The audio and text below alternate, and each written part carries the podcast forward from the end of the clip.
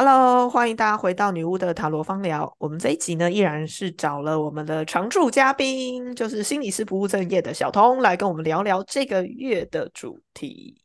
我们这个月的主题要聊的是摩羯座，还有心理学上面的某一个名词，就是冒牌者症候群。嗯，Hello，小童，请你跟大家打个招呼吧。我是心理师不务正业的小童。好。那上一次的射手座月份，大家都回想还蛮大的，对，就是灵性傲慢的话题，让大家有很好的回想。所以这个月我们会继续来讨论跟星座相关的议题。好，我们说到摩羯座好了，摩羯座给人一般的印象都是非常有任务感的，然后吃苦耐劳的，然后他们相信十年磨一剑。的那种人，那是什么原因呢？因为在占星上面，他们的守护星是土星，那土星它本身就代表的是试炼，是人生的课题，然后是压缩责任、线索的感觉。所以，通常我们在看一个人的这个占星的命盘的时候，土星。所在的位置，或者是土星的星座，会代表是，哎，这个人，我们说狭义来说，这个人的人生考验可能是在什么样的领域，以及是什么样的形式去呈现。会比较多，所以我们如果狭义来讲的话，土星会是凶星，土星跟火星会是凶星。那因为有这样子守护行星，所以我们会说，摩羯座它是那一种比较传统的。然后摩羯座它有些人会说摩羯座是比较爱钱的啦，因为摩羯座它是都比较务实，他觉得然后实际的东西才是真的，所以他们真的是属于那一种。很愿意在公司待比较久啊，然后很愿意去刻苦耐劳的从基层做起做起的特质是这样。那到底为什么它跟冒牌者症候群有关呢？小童，你觉得为什么呢？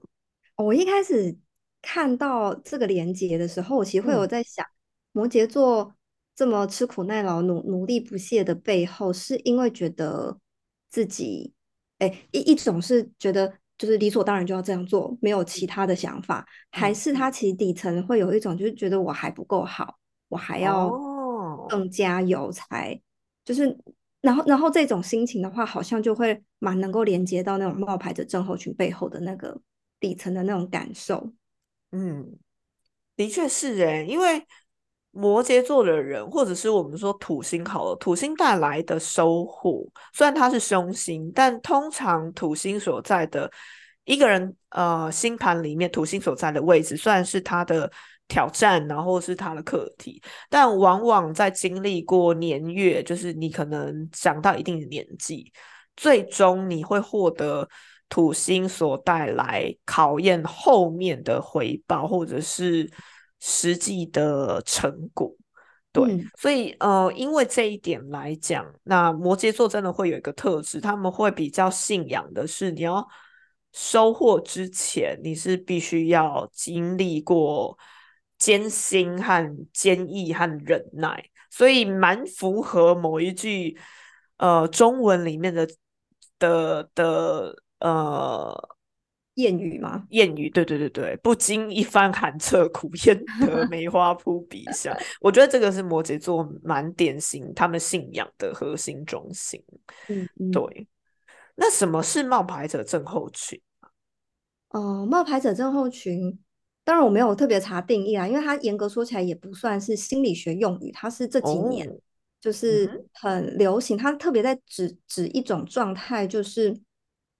呃，一个人他可能在他的领域里面，然后始终都觉得自己不够好，即使他其实已经有一些累积，有一些投入了，可是，呃，他可能也有想要成为某一些有话语权、有影响力的人，但是他始终觉得自己还不够，没有办法站出来，然后所以他会看着呃那些在台面上的，那在台面上人不见得就是很。就是有有他那么资深，或者是有他那么头，但是他会看着这些人，然后产生自卑，觉得自己还不够好。哦，这是一个相当痛苦痛苦的情节。那这个是只有他一个人知道，还是说其实其他人是可以感受到的？嗯，可能他当他一一开始一定是他自己先知道，可是他也可能会讲出来，让他身边亲近的好友知道，所以可能久了之后，也会身边的人也会有一种，因为他可能经常抱怨嘛，或者觉得经常就是会觉得告诉人家说啊，我还不行，我还不好这样，所以久了，人家可能也会一种反应，可能就是误以为他真的不够好；另一种反应就是会觉得你为什么要。就是把自己矮化成这样，不能理解。嗯，对。哦，那你身边有这样子的例子吗？或者是你的经验上来讲，你身边有没有像这样子的人？我觉得我自己，嗯嗯，曾经有过这样子的心情。我觉得我自己就是，目前 对我自己，我自己就是，呃，应该看程度啦。我觉得程度有差。是。呃，然后我自己也有一个蛮悬的经验，就是我接的个案啊，很多时候是我的困扰的放大版，所以我也见过一些，就是有这样子状态的个案之后，我我有一些归纳，嗯，就像我自己的案例，就是呃，因为我有一个专长是艺术治疗师，嗯嗯，那我研究所就是念这个。那。我们要加入艺术治疗的专业会这件事情，就是你要加，因为台湾还没有艺术治疗师这个国家证照，所以我要能够执行艺术治疗，其实我要至少是艺术治疗学会的专业会员。那要加入这个就是学会的专业会有一些门槛，这样。但其实我一毕业，基本上就满足这个门槛。可是因为我一直觉得自己还不够。厉害还不够独当一面，然后所以我就迟迟没有加入，然后一直到可能我毕业三年了吧。那某一场研习，然后来了就是研究所的老师，然后他把我骂一顿，叫我立刻把那个申请书印出来，他现在帮我签这样。嗯，我觉得如果不是这个老师，就是那个当下就是推你一把，我这这样，这不然的话，我的那个艺术治疗的那个资历是没有办法累积的，就是没。当然，专业是有在累积，可是那个台面上的这个年资就没有办法累积。然后有点严重，可是会 对于未来工作经历是有影响的。对，然后对我来说，就我觉得这个其实是，然后那个时候发生这个案例的时候，我其实还还不知道冒牌者症候群这个名词的。嗯嗯。然后，所以后来就是知道有这个名词之后，我就发现，哇，那个真的是一个有时候。它要影响你是可以影响的蛮深深刻的，嗯嗯，就代价有点高。那除你的个案或是你身边的人啊，你觉得有哪一些人是应该说冒牌者症候群的特质有哪一些？它会呈现在我们生活的什么样的人身上，或者是他们会展现出什么样的做什么样的事情？嗯嗯嗯，我觉得他底层当然就有一个很核心的感受，就是觉得自己不够好。嗯，然后，但我们在东方的，应该说台湾的教育里面，不是都会教导小孩子说，你要觉得自己不够好才会努力上进吗？谦虚，对对对对对，我们要谦逊，然后学海无涯这样。对对，如果是觉得自己很棒，就会锋芒太露这样。我觉得好像有这样。我觉得。谦虚跟我不够好，还是有一点落差的。就是我不够好，好像更多的带着是一种，就是我很糟糕。哦，谦虚是我知道我自己很好，但是我不展露出来。就是谦虚，只是知道说啊，人外有人。嗯嗯嗯，但不代表我不好。嗯嗯。可是冒牌者症候群，它有一个很就是核心的一个心态，就是。我我还不够有价值得到这样子的待遇，或者是我不够好到我或配不上这样子的场合，或者是这样子的身份，所以但但是他是想要的哦，嗯，他是想要，所以这个落差会让他很痛苦，内心会蛮纠结的耶。对，然后我遇过的一些个案们，或者是听过的案例，就是还蛮多人会展现在一种。很畸形的上进，就是他会上一堆课，或者是拿一堆证照，嗯嗯，然后他的 title 越挂越多，然后也越挂越心虚。哦，以现在来说，大家上课真的越来越容易了，因为有非常多的线上课程，嗯，然后你可以不断不断的去上课，嗯嗯，这个让我想到啊，在我的占卜师生涯以来，我的确在开头的时候，我一直有曾经有过这样子的疑惑，因为我是呃从占卜师，我是从塔罗牌入门。然后再开始学占星，还有一些其他的相关相关领域。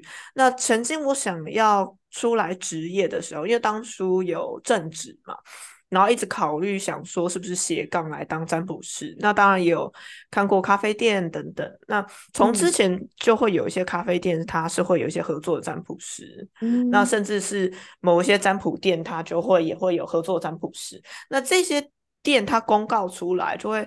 写很多占卜师的履历背景，那有一点是让我有一点困惑的，有点质疑的，是他可能就会公告这个占卜师他有各种的身心灵技术，比方说灵气几级几级几级，或者是某某的学院的某某某某的抬头，然后他可能学了什么什么什么，然后经常就会看到这个占卜师的经验履历上面有。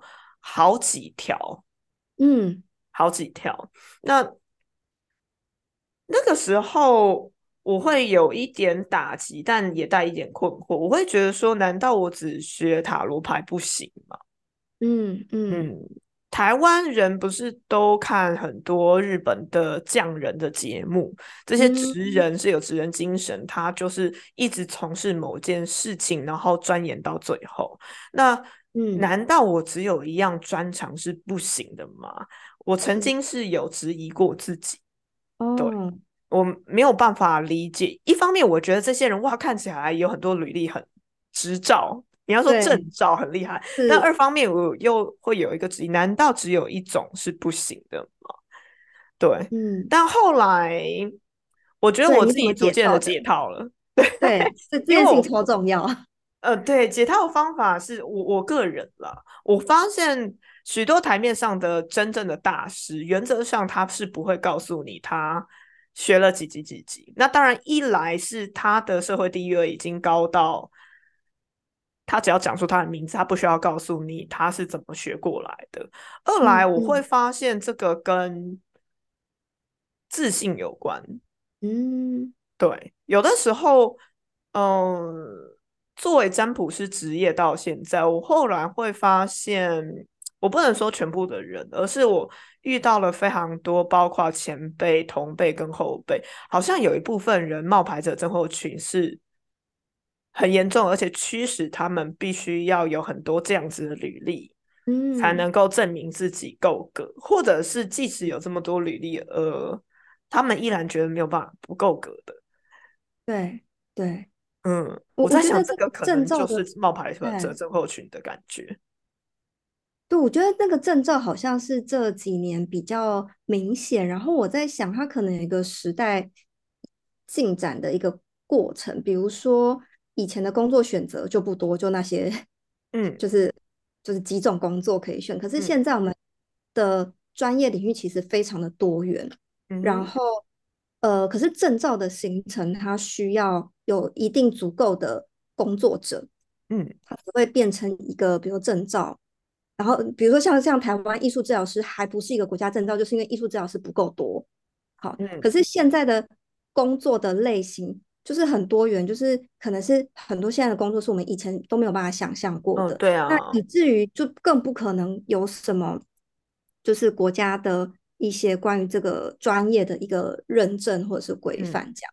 那以至于。可是证照这这件事情，它本身背后的想要带来意图，就是说，假如我今天对你一点都不认识，然后但是我看到你有这个资格的认证，好像我就比较能够信任这个人，尤其就是有国家背书等等这个状态，所以大家就会为了想要取信于大众，然后我会觉得好像有身上有几个证照会比较可信度比较高，好，可是。这件事情，当它过头的时候，因为我们就会自己会知道，我学了这个课，我拿了这个证照，我是不是真的有实际使用在我们日常生活中，或者是我的个案量是不是有足够到，就是累积的够多，让我充满经验等等，所以我可能就会落入一种我证照很多，但我实务经验很少，然后我其实这个证证是虚虚的，嗯，然后我觉得这也会是一个加重冒牌者症候群的一个一个就是现象。嗯，当你没有办法说服自己，就是你即使考了证，但是你还是对于这个技术是不熟的。我觉得有非常多，除了身心灵的课程以外，有非常多手艺课程也是。我觉得手艺这种东西特别是，比方说像我们都有去学的蜡烛嘛，不管是你要是日式还韩式，我觉得都是这种手艺这种东西。说真的，它并不是你学会了以后。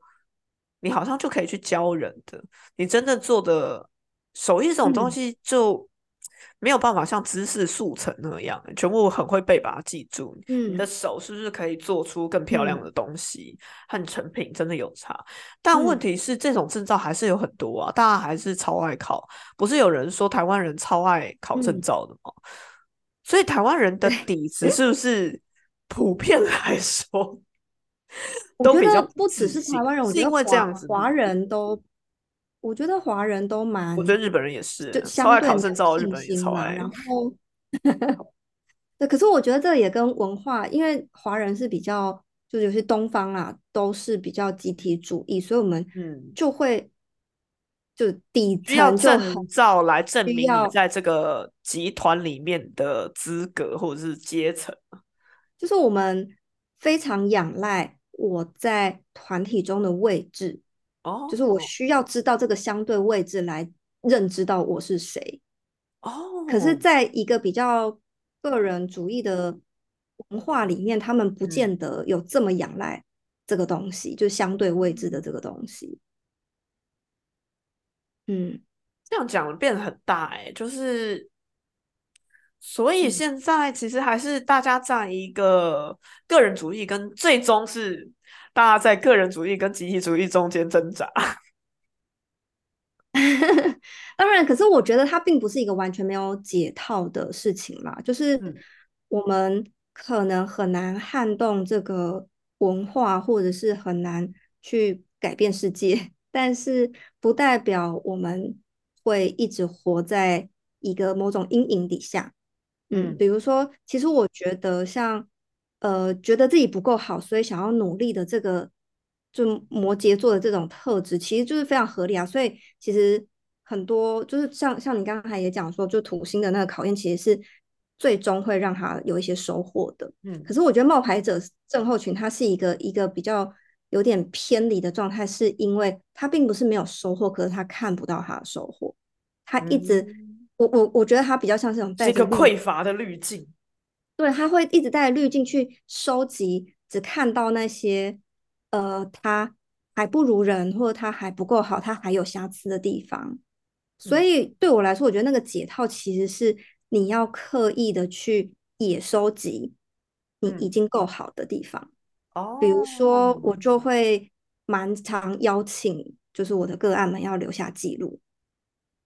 比如说他今天做了什么事情，他今天就是他他觉得自己有冒牌者症候群那个领域，他呃写了一篇文章，还是他做了什么事情，他呃工作上累积了什么东西，他要留下记录。这个记录不是为了 工作上的就是成果报告，而是他要给自己看的。嗯，原来如此。好哦，所以特意的去收集成功经验。我们应该要怎样来？给听众一个结论呢？你要怎么样去辨别自己有冒牌者症候群？第一，你一直觉得冒牌者症候群都很清楚，自己都冒牌者症候群的人，他当他知道自己过分的觉得不够好，他知道理智上没有这么差，可是他就是觉得自己不够好的时候，我觉得这就就是这就是冒牌者症候群。对，你一直上课还是觉得自己不够好，你帮公司达到了。很多很多的业绩，你还是觉得自己不好不够好。你因为大家的表扬而坐上了某一些职位，但你一直还觉得自己不够好。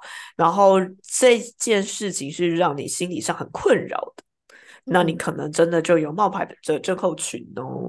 那其他办法的话，就像小童刚刚所讲的，你可以试着把自己的成功经验具体的收集起来，或者是写起来，这样应该会有效的帮你缓解这样子的感觉。那还有其他解套办法？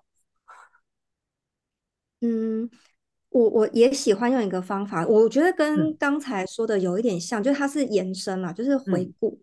嗯。然后这个回顾其实非常仰赖你过去有没有做好记录，所以如果你过去没有特别习惯看见你做的还可以，或者是你不不管是不是还可以，总之你一定是有做了一些事情嘛。如果你没有把这些记录留下来的话，你可能也很难，就你不知道你从哪里出发，你可能不会知道你走多远。嗯，所以第一个是记录在是对，第第一个是你要记录下来，嗯然后第二个是你要记得回顾。嗯，就比如说像我蛮多那种情绪困扰或可能忧郁症啊、躁郁症的个案来，那这种治疗它可能都不是短期，可能就是也许要半年、一年这样子历程。好，那还蛮多个案会可能因为这段路太漫长了，然后过程中就会很想放弃。可是我会反问他说：“你记不记得你刚来到这个诊间的时候，你的状态是什么？”哦，然后通常大家就会惊觉到说，虽然我现在还是很痛苦，可是但是我一步一步的有改变，不太一样了。嗯，这跟减肥好像哦，你不会马上发现自己瘦了，但是你要拍那个 day one day two，你就会发现，哎，我已经比 day one 还要瘦。嗯，所以是一样的道理。因为我觉得冒牌者，对，我觉得冒牌者症候群要说服的不是别人你有多厉害。而是要告诉自己，就是要相信我真的很不错。说服自己永远是最难的一件事情。哎，好喽，那如果各位听众，你发现自己是摩羯座特质很重，自虐性质很重，有 有冒牌者症候群的话，那欢迎大家用这个记录跟回顾的方式为自己解套。那我们就下个星座再见喽，大家拜拜，拜拜。